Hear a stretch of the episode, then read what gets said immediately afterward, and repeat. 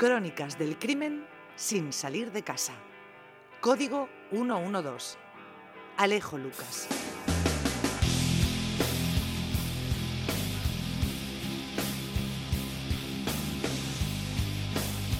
Bueno, vamos a ver qué drama nos presenta esta mañana Alejo Lucas y vamos a reconocernos en el territorio porque, en fin, las cosas malas que pasan también aquí suceden y hay que mostrarlas, ¿no? Para Siempre. Carnio y para conocimiento, ¿verdad? Es actualidad y es también parte de la vida de lo que sucede en la región de Murcia. Y ahí está siempre el periodista Alejo Lucas, pues siguiéndolo todo. Hoy creo que nos vamos a ir hasta Jumilla.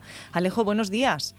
Buenos días, Carmen. Buenos días, Adolfo. Pues la verdad es que hoy sí tenemos que hablar de, tragedias y de ese pozo de los casos antiguos, e instintivos y atávicos que a veces nos vienen de cuerpo. Estaba escuchando antes plaza pública, como siempre, como todas las mañanas, y escuchaba la crónica, de hecho, creo que ha sido Eva Caballero, ¿verdad?, desde Cartagena. Maravillosa, en Claro, y aquello tan vivo, ay, que se mueve el rey, ay, que viene, que nos saluda, y, ese tonillo de, decimonónico de principios del siglo XX, de una crónica con todos los acontecimientos reales. pues esto es igual, nos vamos a hundir en algunos asuntos, algunos crímenes que nos llevan a esa época porque lo que ha pasado en Jumilla esta semana, de lo cual también venimos dando cuenta tanto en onda regional como en, los informativos de Siete Noticias y en toda su programación, y daremos también en profundidad en Código 112 esta semana, es el, pues, el crimen que ha tenido lugar en Jumilla, la muerte de Kevin Morales y las consecuencias que ha tenido a posteriori, una especie de revuelta popular como consecuencia de una situación de, rabia y dolor eh,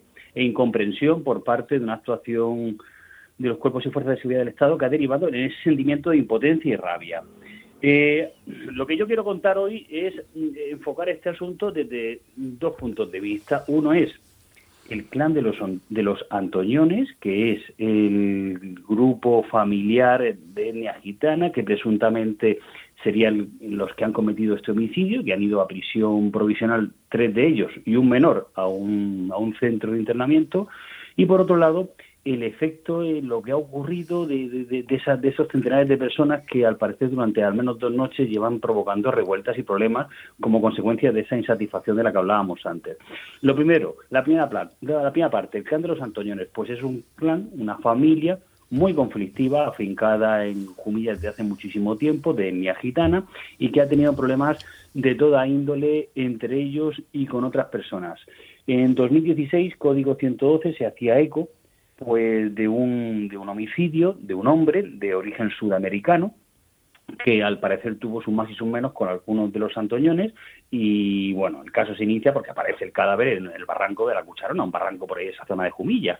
El caso es que a la puerta de los juzgados de Jumilla, esos mismos juzgados, ese mismo edificio que esta semana enviaba a prisión provisional a estos antoñones, pues nos encontrábamos en la matriarca entonces del clan, que es Eduigis Fernández. Vamos a escuchar la, la verborrea, el ansia, el nervio de esta señora defendiendo a sus vástagos de la acusación de este crimen. Estamos hablando de abril de 2016 en Jumilla. Si usted lo hace, usted lo paga. No, no voy a meter yo a este hombre. A este hombre voy a meter yo medio kilo billete para que, para que el fijo no pague la muerte, tiró la ropa ahí al contenedor. Y quería quemar la ropa. Porque anoche mi nuera se lo contó a la, a la chaela y se cagó en los muertos, en los muertos del Josico. Y mi prima le quería pegar. Oh, sí, verdad. ¿Eh?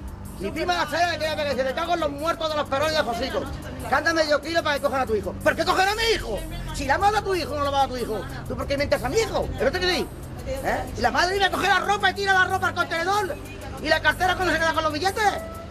Mi hijo hace una cosa, lo paga. Es verdad que sí. Pero si mi hijo no ha hecho nada, no para qué meter a mi hijo por salvarlo. Nada medio quiero las moras de la, de la casa que vendió de arriba. Bueno, bueno, bueno, bueno. Si tiene, es que además tienes que ver a la señora, que entonces ya tenía más de 60, 60 y tantos años, y una energía y un énfasis propia del mejor de los letrados. Eh, esta familia en 2004 tuvo un caso eh, terrible en Jumilla y de ahí lo enlazaba precisamente con la visita real y ese pozo añejo de, de estas historias. Una crónica del ABC del año 2004 decía lo siguiente respecto al suceso que vamos a recordar. La crónica negra española sufrió ayer otra jornada que bien podría quedar en los anales de su particular historia junto a las páginas que narraron los crímenes de Jarabo, Los Galindos o Puerto Urraco. En esta ocasión le tocó a Jumilla, una localidad murciana que vivió sobrecogida un truculento crimen cuyo colofón se escribió a las puertas de los juzgados. ¿Y qué pasó? Pues pasó, ahora ya soy yo el que habla, eh, que la familia de los Antoñones, una de sus miembros, al parecer sufrió una toxicomanía, pues desenterró un cadáver de un niño de la familia, enterrado en 1980, lo hizo en 2004 el desenterramiento, para robar el oro y luego quemó los, quemó los restos mortales. Eh, cuando detienen a esta señora y a su pareja sentimental, de fuera de la familia del clan, pues el clan mm, los apalea a las puertas de los juzgados, de nuevo en presencia de la Guardia Civil y la Policía Local. Esto en 2004. En 2009 se pelean entre ellos a cuenta de un incendio una, en una, una casa cueva. Y en 2016 es el caso de la muerte del hombre sudamericano que achacaban a los hijos de Eduvig. Y vamos a escuchar la crónica tal y como la contábamos en Código 112 en 2016. Yo sobre las 4 y algo de la mañana oí como una carrera detrás de mi casa, como gente peleándose, y soy yo chillar, insultándose, poco después serían dos jardineros municipales los que darían con el cuerpo de un varón de unos 40 años de edad y rasgos latinoamericanos, sin camiseta, descalzo e inconsciente. Poco después una ambulancia certificaba su muerte y así comenzaba la investigación. He visto así barullo, claro, tienen que pasar por donde yo vivo y esto, esto algo ha pasado gordo. Entonces me asomado por aquí y muchacho, lo hemos visto ahí sin camiseta. Los vecinos de la zona del segundo distrito de Jumilla, en el paraje conocido como el Barranco de la Cucharona, se quejan de la falta de seguridad y las continuas peleas. Aseguran que se debe a la presencia de locales donde se ejerce la prostitución. La policía sabía que ahí hay un chiringuito de Morena y ya lo saben y están avisados. Yo he ido a quejarme. Y vamos, eso, yo supongo, como piensan todos los vecinos, que esto ha sido a causa de a raíz de alguna pelea así de, de los garitos estos y ya está. El fallecido es un hombre sudamericano de mediana edad, murió por golpes en la cabeza. El móvil del robo es la principal hipótesis de este truculento suceso. Pues dos de los miembros de los Antoñeros fueron a prisión y un tercero menor de edad a, un centro de internamiento. Conflictivo de, de este clan que al parecer otros de sus miembros se han visto implicados este fin de semana en Jomilla, al parecer en la muerte de, Kevin Morales. Pero el asunto a mí estos días me hacía recordar otros temas que hemos tratado aquí en Plaza, Pública. Por ejemplo, el hecho de que el chico y su familia, los presuntos homicidas, eh, no consintiesen que Marta rehiciese su vida, me recordaba el crimen de Canteras. Eh, Adrián, el chico este andaluz que vino a buscar a Rosa María Canteras y le causó la muerte. Aquí lo hemos tratado en plaza pública y también en Código 112, pero quizás que, que hayan crímenes, desgraciadamente no es inusual, pero es más inusual, es más infrecuente el hecho de estas revueltas populares, estas algarabías, estas, estas públicas manifestaciones de, de, casi casi de vandalismo por, por esa rabia que no estábamos acostumbrados después, sobre todo, de una época de pandemia, porque lo de estos días no estaba, digamos, comunicado oficialmente a la delegación para que se, hasta donde se sabe, para que se pudiese aprobar o dar por comunicada la situación. Y esto me ha recordado un suceso que tuvo lugar en, en 2017, este caso en Fortuna.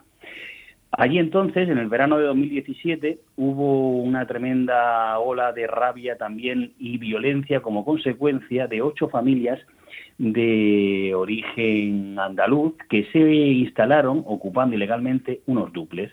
Al parecer, los fortuneros creían que la ola de robos que tenía lugar ese verano derivaba de esos miembros que ilegalmente ocupaban esas casas. ¿Y qué hicieron? Pues echarlos. Vamos a escuchar brevemente la que se montó el 27 de julio de 2017 en Fortuna.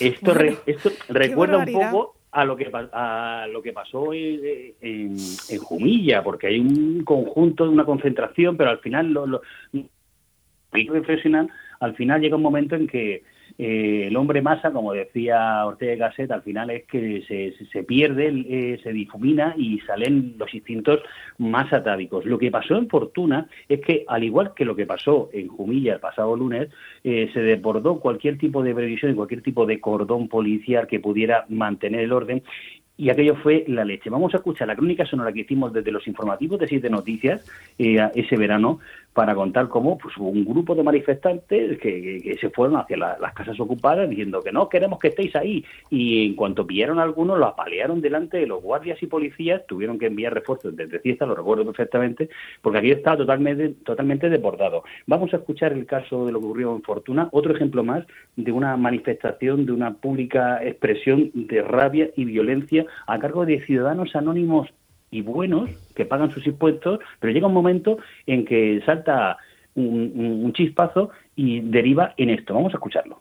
Gritos atronadores, lluvia de pedradas, choques huracanados.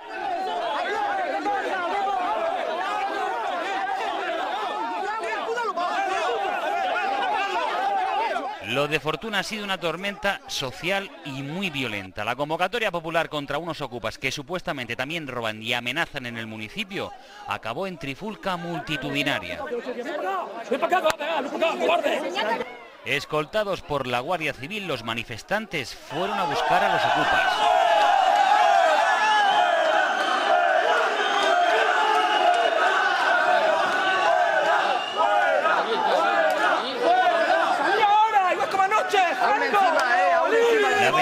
Intentaba temprar la situación y por ello algún vecino se les enfrentó.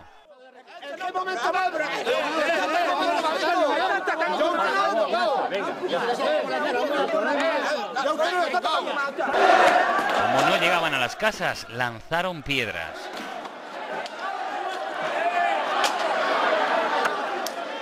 Desde las casas ocupadas grababan lo ocurrido entre la multitud. Entonces se identificó a uno de los ocupados.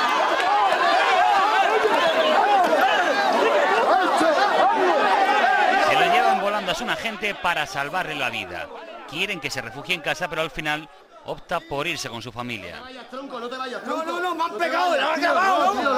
Bueno, pues esto no fue en Marte ni hace mucho tiempo, fue en el 2016, ¿no? Claro, en, en, concreto en 2017. En y, la situación, y la situación es esa, es gente normal y corriente que llega un momento en que cruza la línea y ya no hay fuerza disuasoria capaz de, frenar eso. Y apalearon algunos y cinco de las ocho familias se fueron.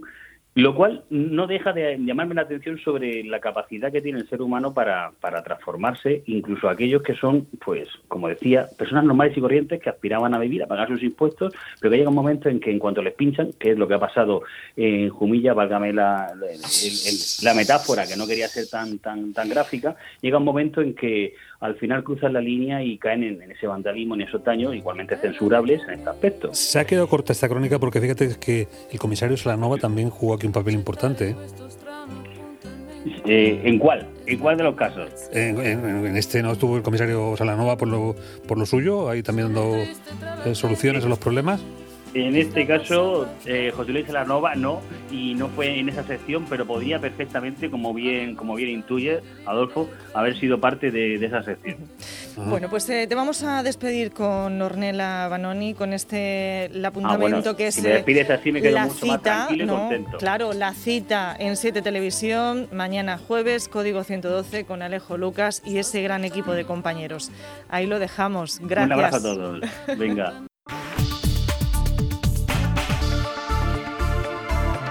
Onda Regional de Murcia. La radio de utilidad pública.